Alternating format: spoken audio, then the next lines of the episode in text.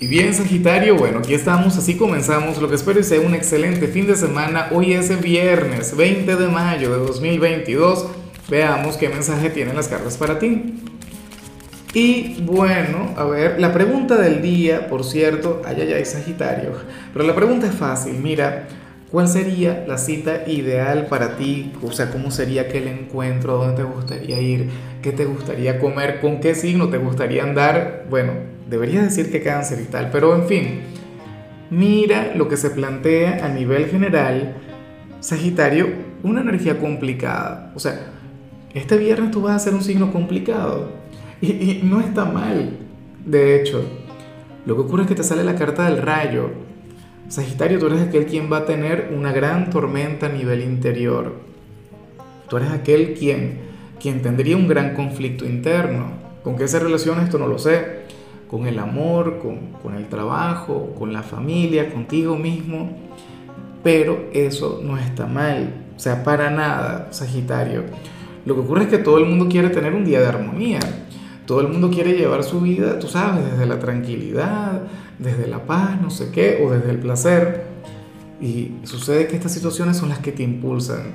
Estas son las situaciones que, que oye, que, que al final logran sacar lo mejor de ti las que logran sacar tu lado resiliente.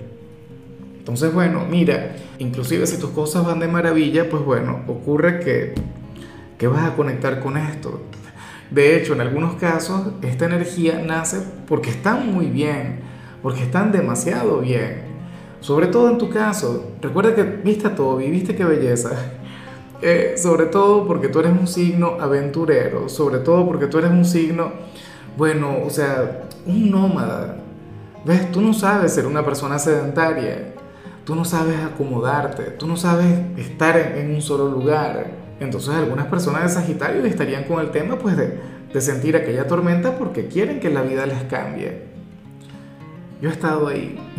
Y, bueno, no, no, una, sino un montón de veces. Afortunadamente uno siempre busca cambiar. Eh, y fíjate qué curioso, yo sé que todavía falta, pero acabo de pensar en tu luna llena. Recuerda que, que acabamos de comenzar la temporada de Géminis, hoy estamos comenzando la temporada de Géminis.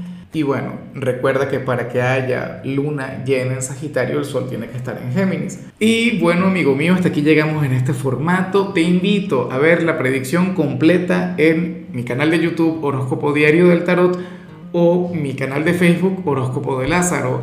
Recuerda que ahí hablo sobre amor, sobre dinero, hablo sobre tu compatibilidad del día bueno, es una predicción mucho más cargada. Aquí, por ahora, solamente un mensaje general.